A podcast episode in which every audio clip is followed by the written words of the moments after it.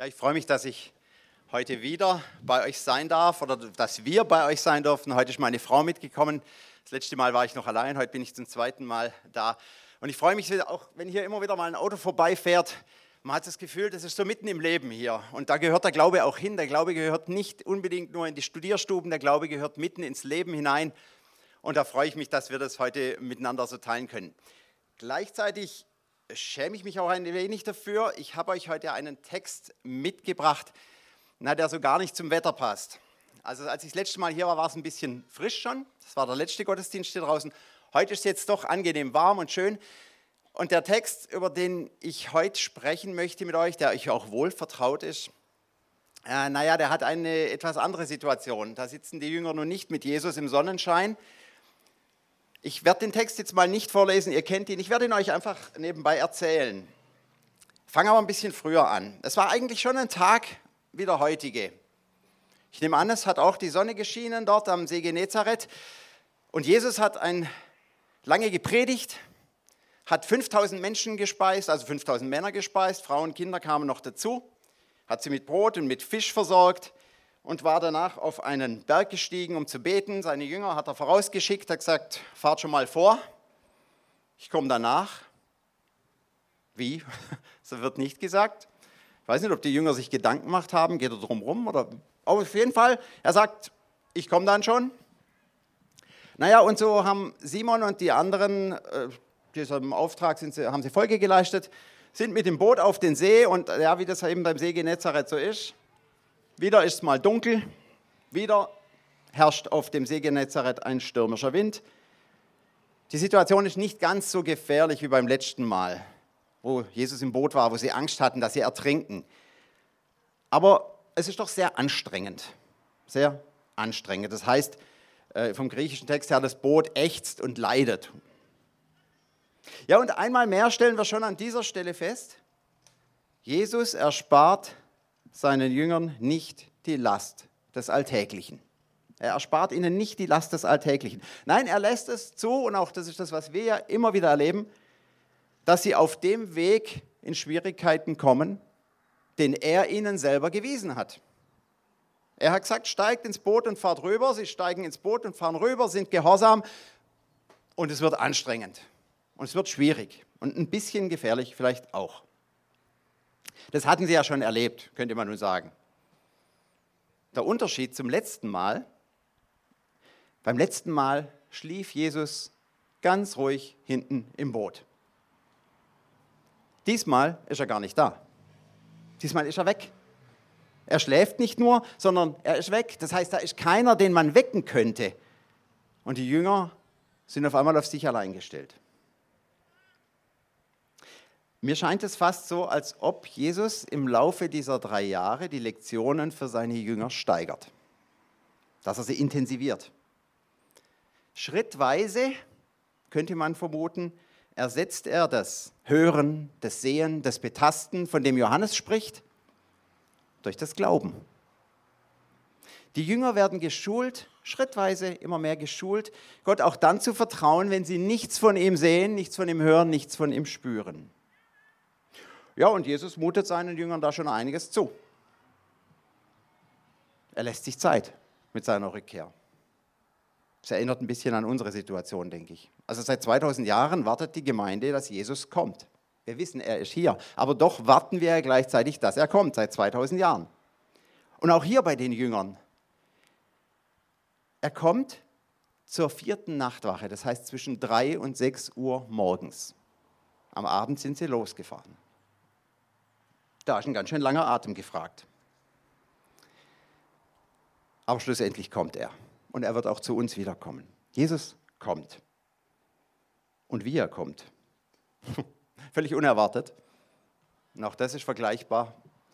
Wir, auch wir werden vielleicht überrascht sein, wenn er kommt, wann er kommt und wie er kommt. Aber auch hier, völlig unerwartet, kommt er fast mühelos über das Wasser daher. In manchen Evangelien heißt es dann, die Jünger dachten, es sei ein Gespenst und haben aufgeschrien. Er kommt übers Wasser daher. Erst erkennen die Jünger ihn nicht, aber dann grüßt er sie, gibt sich zu erkennen und sagt, ich bin's. Fürchtet euch nicht.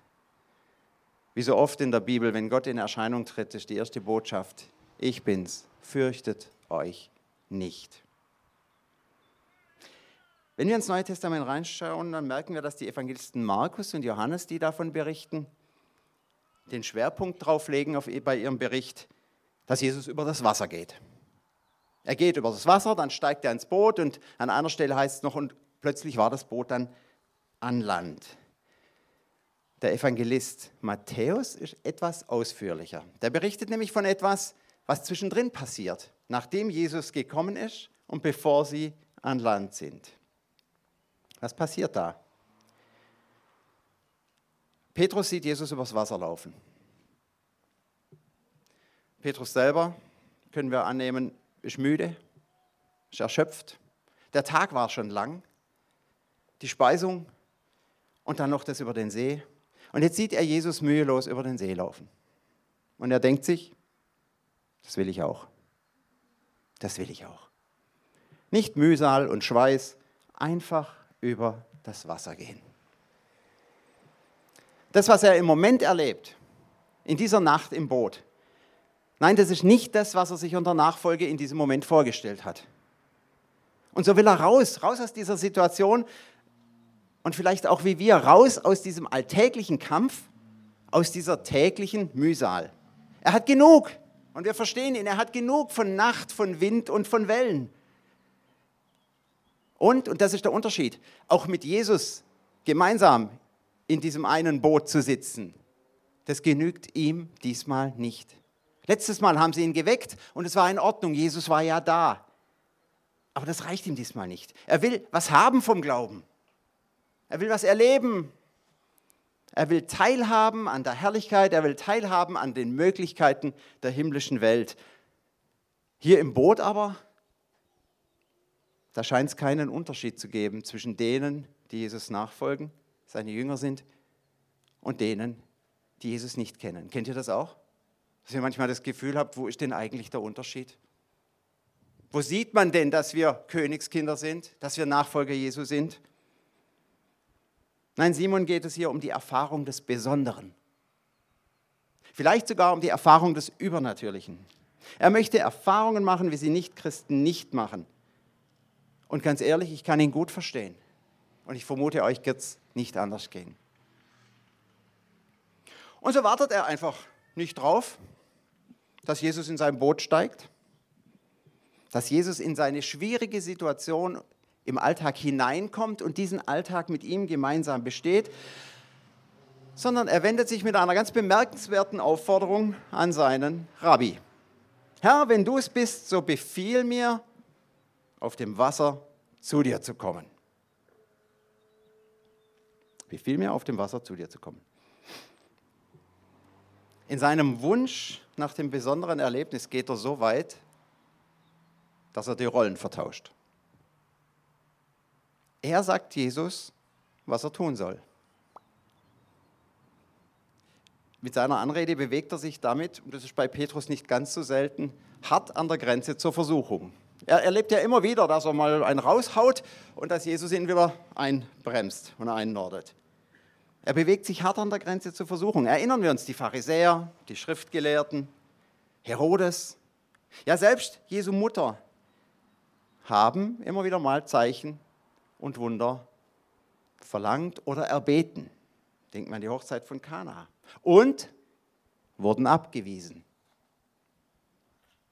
Selbst als seine Mutter ihn eben gerade bei jener Hochzeit darum bittet, dass er was tut, da wird sie, also für mein Empfinden, schon fast wirsch von ihm angefahren und sagt, was habe ich mit dir zu schaffen? In Klammer, gib mir keine Anweisungen. Wenn du es bist, befiehl mir auf dem Wasser zu dir zu kommen. Oh, man möchte versucht sein zu sagen, dünnes Eis, lieber Simon, ganz, ganz dünnes Eis. Wie reagiert Jesus jetzt? Eigentlich erwarten wir wieder, dass er sagt, Simon, ich sage, was dir zusteht und was nicht. Aber nein, er tut, Jesus tut genau das, was er häufig tut. Er überrascht seine Jünger. Und mit seinen Jüngern überrascht er uns. Er erweist sich tatsächlich als viel verständnisvoller, als er sein müsste. Und er ruft diesen Petrus tatsächlich zu sich. Er gesteht ihm dieses außergewöhnliche Erlebnis zu, und zwar ohne großes Brimborium, ohne großes Trara. Ein einziges Wort genügt. Komm. Komm. Ich habe mir überlegt, ob Simon damit wohl gerechnet hat. Oder ob er halt einfach mal da einen rauskauen hat. Ich glaube nicht, dass er wirklich vorher nachgedacht hat, ob er diesen Schritt wirklich wagen würde, wenn Jesus sagt, komm doch her. Aber, und da kann uns Petrus echt ein tolles Vorbild sein, aber er tut's. Er macht's wirklich. Genauso wie er es bei seiner Berufung getan hat. Erinnern wir uns, das Boot am See, der Fischfang. Er sagt, die ganze Nacht haben wir gefischt, aber auf dein Wort hin will ich die Netze auswerfen. Er macht's. Und wenn es noch so abstrus scheint, und so setzt er einen Fuß über die Kante aufs Wasser und dann einen zweiten, langsam steht er auf und dann der entscheidende Moment, als er das Boot loslässt. Jetzt frage ich euch, kann ein Mensch übers Wasser gehen? Die ist nicht so schwer, die Frage. Nein, äh, ich wäre jetzt überrascht, wenn ihr sagt, ja. Nein, ein Mensch kann nicht übers Wasser gehen. Aber bei Petrus funktioniert. Warum? Manche meinen, es liegt an seinem Glauben. Wir kennen das. Glaube versetzt Berge, Glaube verleiht Flügel. Glaube befähigt einen Menschen, Dinge zu tun, die er ohne Glauben nicht tun kann. Ja, die ersten Schritte gehen auch gut. Und Petrus ist begeistert. Ich gehe auf dem Wasser. Ich gehe auf dem Wasser. Ja, ich gehe auf dem Wasser. Ich gehe auf dem Wasser. Ich gehe auf dem Wasser. Und da ziehen vor seinem inneren Auge vielleicht auch all diese Worte auf Jesu vorbei. Alles ist möglich dem, der glaubt. Und wer an mich glaubt, der wird die Werke tun und noch größere tun, als ich tue. Das alles scheint sich in diesem Moment zu bestätigen, als, Je äh, als Petrus losläuft. Aber ihr kennt die Geschichte. Mitten ins Gefühl der Glückseligkeit hinein beginnt der Untergrund nachzugeben und Wasser bleibt Wasser und Petrus sinkt. Ich habe mir das oft schon vorgestellt, wie das wohl passiert. Geht er so langsam runter und merkt, wie es steigt oder macht es einfach plupp und er ist weg. Egal. Aber was für eine Enttäuschung für ihn. Was für eine Enttäuschung. Was ist da passiert? Was ist da passiert in diesen wenigen Momenten? Wir sind hier an einer Weggabelung, meine ich, an der, das unterstelle ich jetzt einfach mal, ist meine Beobachtung, meine subjektive, an der viele Christen falsch abbiegen. Und deswegen möchte ich an diesem Punkt eine kleine Schleife machen und etwas ausholen. Wenn Gott spricht, dann ist es nicht nur ein gesprochenes Wort, das etwas bewirken möchte oder das den Angesprochenen zu etwas auffordert. Wenn Gott spricht, und dasselbe ist, gilt hier, wenn Jesus spricht, dann verändert dieses Reden schon die Wirklichkeit. Gottes Reden ist nicht nur eine Informationsvermittlung, so wie wenn wir Informationen austauschen. Gottes Wort bewirkt selbst, wozu es dem Wortlaut nach auffordert. Gottes Wort bewirkt selbst, wozu es dem Wortlaut nach auffordert. Das klingt kompliziert, deswegen möchte ich es an ein paar Beispielen verdeutlichen. Das beginnt schon ganz am Anfang, im ersten Kapitel der Bibel. Finden wir immer wieder diese Redewendung und Gott sprach und es wurde. Da ist genau das gemeint. Wenn Gott spricht, es werde Licht, dann ist es keine Aufforderung an die Dunkelheit, Licht hervorzubringen, sondern er schafft das Licht. Man kann es vielleicht vergleichen, wenn ich zu Hause den Lichtschalter drücke. Ja? Wenn ich den Lichtschalter drücke, ist es keine Aufforderung an die Glühbirne anzugehen, sondern ich versorge sie so mit Strom, dass sie von selber leuchtet. Die Birne selber trägt dazu erstmal gar nichts bei. Sie geht an und reagiert auf meinen Knopfdruck, um es mal etwas banal zu sagen. Wenn Gott spricht, die Erde bringe lebende Wesen hervor, dann heißt es nicht, dass sie sich quälen sollen, irgendwo was rauspressen, irgendein Grün. Nein, wenn Gott spricht, die Erde bringe Leben hervor, dann ist das ein lebensschaffender Akt, ein schöpferischer Akt. Gleiches gilt für die vielen Heilungen, von denen wir im Neuen Testament lesen. Wenn Jesus zu dem Gelähmten sagt, nimm dein Bett und geh umher, dann ist es keine Aufforderung, sich jetzt mal ein bisschen zusammenzureißen und sich mal zu bemühen, das wird schon klappen. Nein, das zugesprochene Wort selbst versetzt den Gelähmten in die Lage, gehen zu können. Und schon mal hier ein Sidestep. Erstaunlich, dass in diesem Zusammenhang überhaupt nicht vom Glauben die Rede ist. Noch deutlicher wird es aber beim Lazarus. Wenn Jesus dem Verstorbenen zuruft, Lazarus, komm heraus, dann ist es keine Aufforderung an Lazarus, jetzt aufzustehen. Er kann es nicht, er ist tot. Toter als tot geht wirklich nicht. Es ist kein Appell an das tote Fleisch, sich jetzt endlich zu bewegen. Es ist lebensschaffendes Wort, kraftspendendes Wort, Kraft, die Wirklichkeit schafft. Und nicht anders ist es hier bei Petrus. Es ist nicht der Glaube, der Wunder bewirkt, sondern Gottes kraftvolles, lebensvermittelndes Reden. Es ist nicht, wie wir manchmal gerne annehmen und annehmen möchten, der Glaube, der Petrus in die Lage versetzt, übers Wasser zu gehen. Es ist Jesu Wort, das das bewirkt. Was, Jesus, äh, was Petrus in diesem Moment tut, was er in diesem Moment kann, als er losläuft, das kann er nur, weil Jesus in ihm und an ihm und durch ihn wirkt. Und so anmaßend uns diese Forderung erscheint, Jesus, wenn du es bist, dann ruf mich, dass ich zu dir komme. Was Simon in diesem Moment wirklich richtig macht und gut macht, ist, dass er nicht einfach im Glauben losläuft, sobald er den Wunsch dazu verspürt. Ich wünsche mir, übers Wasser zu gehen und dann gehe ich im Glauben mal los. Nein, das tut er nicht. Er läuft nicht auf Verdacht los, sondern er weiß, dass er gerufen werden muss. Weil in diesem Ruf die eigentliche Befähigung steckt, übers Wasser gehen zu können. Erinnern wir uns nochmal an seine Berufung.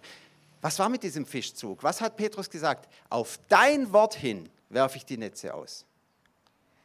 Der hat auch vorher schon gehofft, dass er Fische fängt. Er hat seine ganze Vernunft, seinen ganzen Verstand eingesetzt. Er weiß, wo es viele Fische gibt. Er weiß, wann er fischen muss.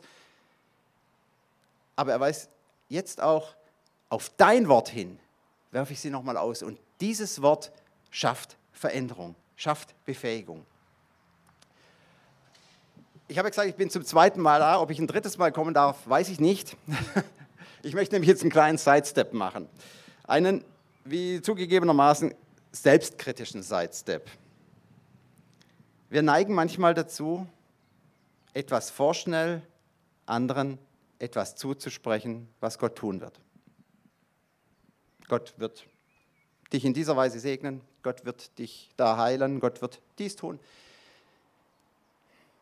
Wenn das Versprochene dann nicht eintritt, falls wir es überhaupt überprüfen, dann retten wir uns gerne damit, dass es am mangelnden oder am fehlenden Glauben dessen trifft, äh, liegt, der eigentlich gesegnet, geheilt oder was auch immer werden soll. Kurzerhand knüpfen wir dann die Erfüllung der Verheißung an dessen Glauben. Damit sind wir natürlich auch ein Stück weit fein raus. Äh, ihr macht das bestimmt nicht, weiß ich, aber wir schieben einfach eine Bedingung nach, ja, und wir sind fein raus. Wenn das, was wir ihm zusprechen, nicht funktioniert hat, dann muss es am Glauben desjenigen gelegen haben, denn der ist ja die Voraussetzung, dass es passiert. Und dabei missachten wir aber, dass die Verantwortung dafür, dass ein im Namen Gottes ausgesprochenes Wort sich erfüllt, nicht bei dem liegt, dem es zugesprochen wird, sondern bei dem, der es ausspricht. Die Verantwortung, dass dieses Wort sich erfüllt. Und deswegen hatten die Propheten im Alten Testament schon, ich hätte fast gesagt, eine Heidenangst, natürlich sage ich das so nicht, dass ihr Wort nicht eintrifft, denn dann drohen die Steine.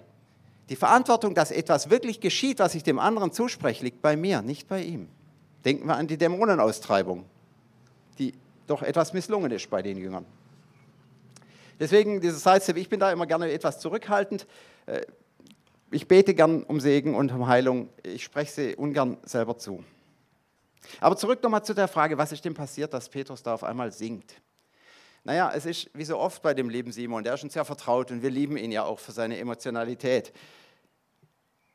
In dem Moment, in dem er eine tolle Erfahrung macht, da tritt das eigene Ich auf den Plan und es findet eine Verschiebung statt. Nach den ersten erfolgreichen Schritten hat er gemeint, er kann jetzt übers Wasser gehen. Sein Glaube trägt ihn übers Wasser. So wie er später meinen wird, sein Glaube wird ihn befähigen, Jesus treu in den Tod zu folgen. Hat nicht lange gehalten. Nein, es war nicht der Glaube, der Petrus übers Wasser gehen ließ, es war die Kraft Gottes, die sich entfaltete und die sich deshalb entfalten konnte, weil er sich zum einen von Jesus gerufen wusste und zum anderen, weil er sich ganz von ihm abhängig wusste. In dem Moment, in dem er die Abhängigkeit von Jesus aufgab und auf seinen eigenen Glauben vertraut hat, in dem Moment hat er begonnen zu sinken. Ja, der Satz, wer glaubt, dem ist alles möglich, der hat eingeschlagen bei ihm, aber er hat ihn nicht richtig verstanden.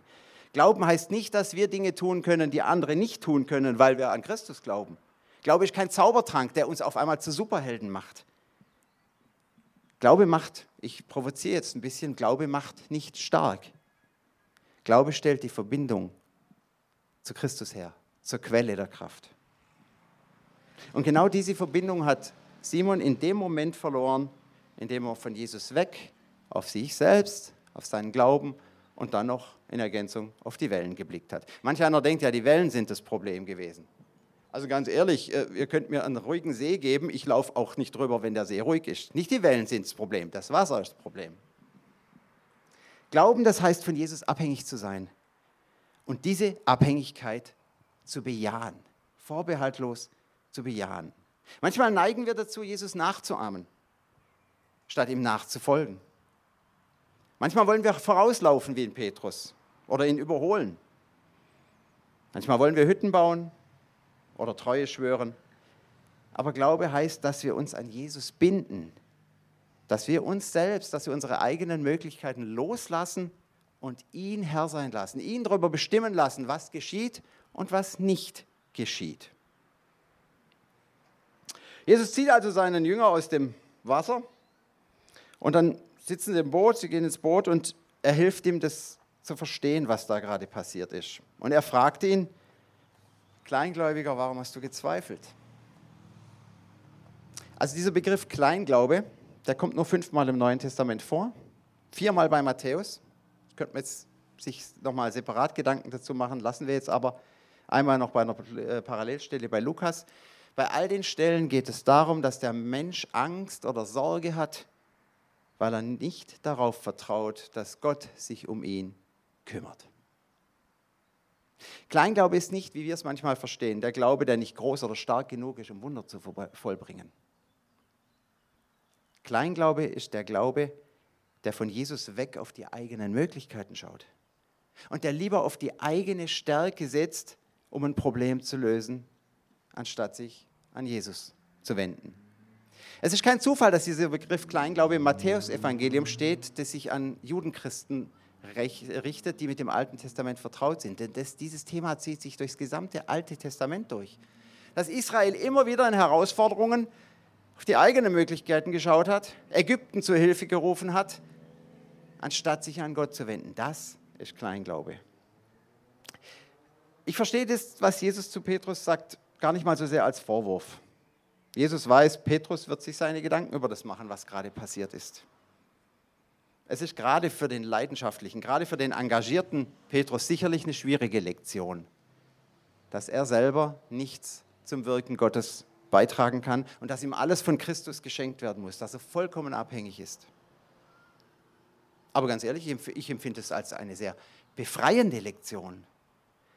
Jesus verlangt von ihm keinen Glauben, der ihn befähigt, übers Wasser zu gehen, so wie er es auch von dir und von mir nicht verlangt. Dass wir einfach im Glauben alles bewältigen, selbst bewältigen. Alles, was Jesus von Petrus möchte, ist, dass er ihn, Jesus, im Blick behält dass er sich auf ihn einlässt, dass er sich selbst und seine Möglichkeiten loslässt, sodass Jesus dann, wenn er es für richtig hält, an Petrus sich verherrlichen kann und durch Petrus.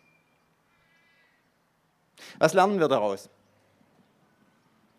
Das Erste, lasst uns nicht auf unseren Glauben schauen, sondern auf Jesus. Don't believe in faith. Vertrau nicht auf deinen Glauben, vertrau auf Gott. Das ist ein Unterschied. Der Blick auf den eigenen Glauben, den wir auch ganz gerne pflegen, ist letztlich ein Blick auf sich selbst und auf die eigenen Möglichkeiten. Wir aber sind aufgefordert, und der Vers wurde schon zitiert heute Morgen, auf Christus zu, den Blick auf Christus zu richten. Er ist der Urheber und er ist der Vollender unseres Glaubens. Unser Glaube ist bei Christus in guten Händen. Wir müssen nicht immer selber dran rumschrauben. Es ist Gott, der unsere volle Aufmerksamkeit verdient, nicht unser Glaube.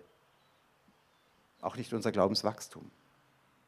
Der Glaube ist ein Geschenk, das Gott dem Menschen macht und nicht umgekehrt. Nicht wir stehen da und basteln ein Geschenk, unseren Glauben, den wir Gott darreichen. Das unterscheidet uns von den Naturreligionen. Das unterscheidet uns auch vom Islam. Gott schenkt uns Leben, er schenkt uns Glauben. Also das erste, nicht auf den Glauben schauen, sondern auf Jesus. Das zweite, nicht so viel über den Glauben reden, sondern mehr über Gott. Lasst uns nicht so viel über den Glauben reden, lasst uns über Gott reden. Diese Blickrichtung, unsere Blickrichtung, die bestimmt nicht nur unser persönliches Leben, die bestimmt auch unser Denken, die bestimmt auch unser Reden und sie bestimmt auch unsere Verkündigung. Ich habe ganz bewusst nicht reingeguckt, welche Themen in den letzten Predigten hier in Altensteig gepredigt worden sind. In Nagold weiß ich es natürlich. Aber deswegen ganz ins Blinde rein, glaube ich, wir sollten uns da auch nichts vormachen. Auch in unseren Gemeinden neigen wir dazu, mehr über den Glauben zu reden, auch zu predigen, als über Gott, an den wir glauben. Wenn wir die Bibel aufschlagen, dann lesen wir sie doch meistens mit der Frage im Kopf, was wir tun sollen, was Gott von uns möchte. Und diese Frage, was wir tun sollen, die steht auch im Zentrum vieler Predigten. Das ist nicht falsch. Das ist nicht falsch. Und trotzdem besteht die Gefahr, dass sich der Fokus verschiebt. Die Hauptaufgabe der Bibel, meinem Verständnis nach, ist nicht uns zu sagen, wie wir sein sollen, sondern uns zu zeigen, wie Gott ist. Und das schafft Veränderung, wenn wir ihn erkennen. Nicht uns zu sagen, wie wir sein sollen, sodass wir uns bemühen, immer uns an uns rumschrauben, sondern uns zu zeigen, wie Gott ist. Denn wenn wir ihn sehen, dann werden wir verändert. Also, das Zweite, mehr über Gott als über unseren Glauben sprechen. Und das Dritte, nein, wir glauben nicht an Ereignisse. Wir glauben an eine Person. Wir glauben nicht, dass dies und jenes jetzt geschehen muss. Nein, wir glauben an Christus, an den wir uns binden.